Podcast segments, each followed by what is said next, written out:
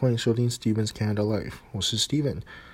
感谢您点进来收听这个节目，主要是在聊聊我目前在加拿大的生活，还有我所观察到一些好玩的现象。那这算是第一次尝试录 Podcast，所以我们就先来聊聊目前发生的围绕在世界上最严重的事情，就是所谓呃武汉肺炎。目前武汉肺炎情况在加拿大算是正在成长当中的状态，虽然说有控制住，没有让它扩散的非常严重，但是目前的情况并不是太乐观。那就以我目前住在温哥华这个地方来说，目前所在这个省还没有封城，也还没有真正到完全禁止大家出门，但目前所采用的方法是鼓励大家待在家里，这也是北美一直有在。进行的一个政策叫做 social distancing，就是目前台湾好像也刚开始执行了社交距离。台湾的社交距离规范的比较好一点，台湾是室内一点五米，室外一公尺。如果没记错的话，在加拿大这边呢，不管你是在室内室外，都是建议是都是以两公尺为基准。所以如果你去超市购物，不管你在买东西或是去呃，排队进任何的商店都一样，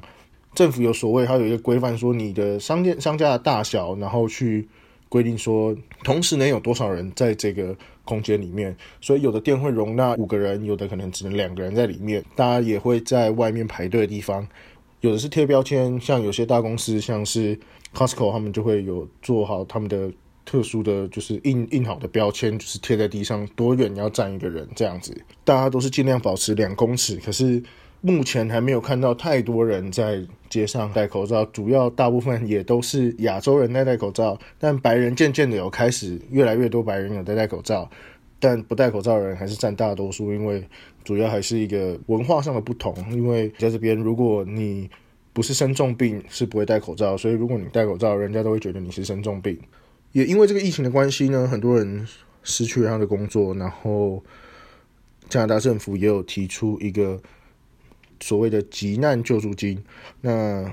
在这个急难救助金之前，从四月六号开始申请，一直到现在已经有超过七百五十万人去申请了。七百五十万人，也就是超过加拿大五分之一的人口，百分之二十都已经去申请了。呃，大家可能有时候新闻在看到，就是加航啊，或者是呃西捷航空，还有各个大大大小小的公司都不断的在裁员。那这个裁员其实。讲更精准一点，应该算是解雇，就是呃临时性的解雇。因为如果这个公司不去做临时性的解雇的时候，他们需要继续支付员工的薪水。那没有在没有收入的情况下，要继续支付员工薪水，公司的财务可能会没有办法承受。这个临时性的解雇，他解雇你之后，这些员工就可以去领政府的急难救助金。急难救助金的发放方式呢，会是。每月两千块加币，然后连续发四个月，就是从你申请开始到结束四个月，然后是从回溯到三月十五号，然后一路到十月底都可以去申请。所以，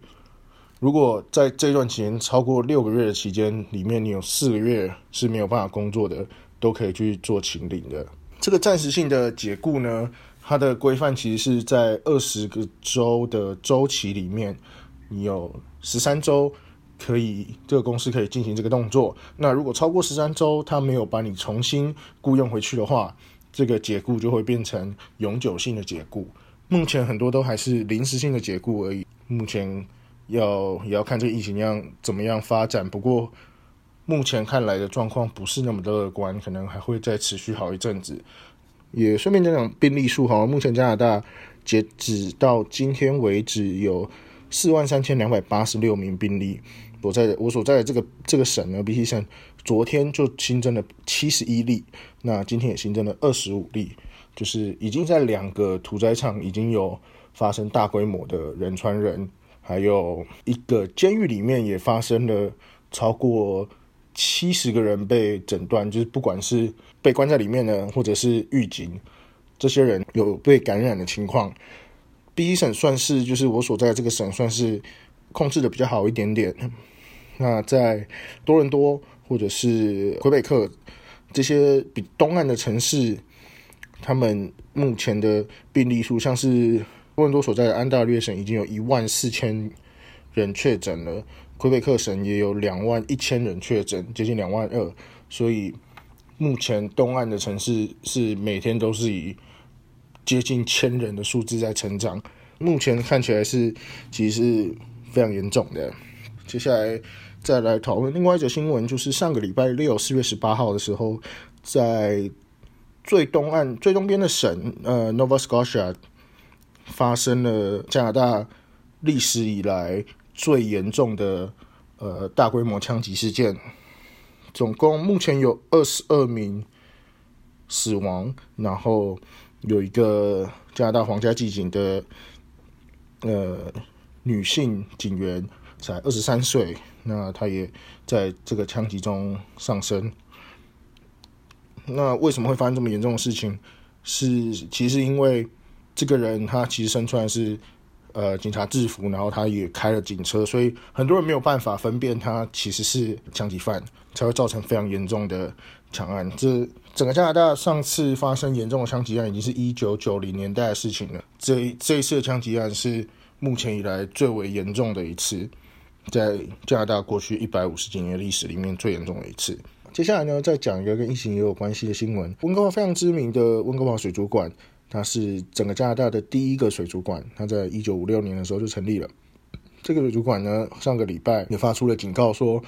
如果在三个月内没有收到政府补助的资金，或是一般长期的捐赠者没有再捐钱给他们的话，他们可能会面临倒闭。因为温哥华水族馆里面总共有七万种、七万个不同的生物，每个月会花费到一百万加币去维持这些动物，支付饲养员还有这些生物学家的薪水，来去整维持这些动物的生命。因为这个疫情的情况，温哥华水族馆从三月十七号就关门了。关门的这段期间，目前已经损失了至少三百万加币的收入。基本上，因为温哥华水族馆是一个非营利组织，叫 Ocean Wise 去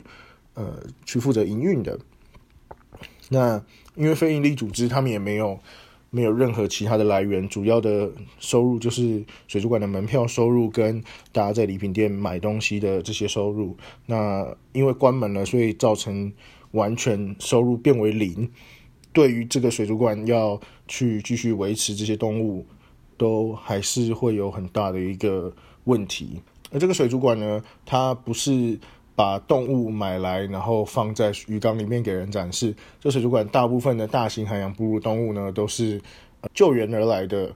那也经过这个加拿大政府的签署，不能释放到野外的协议。所以大部分的动物呢，会来到温哥华水族馆，大部分都是。受伤，或者是他们从小就已经失去父母，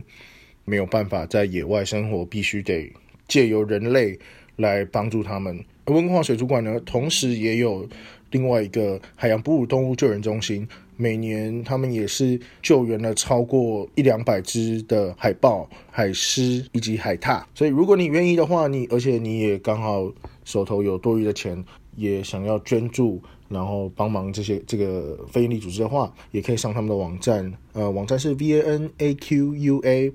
点 o r g，然后斜线 s a v e v a vanaqua dot org slash stay safe v a。So，如果大家有想要帮助的话，可以上这个网站上去捐钱，然后同时你也可以帮助这些动物能够继续在这个世界上生存。今天节目就先到这里，谢谢大家。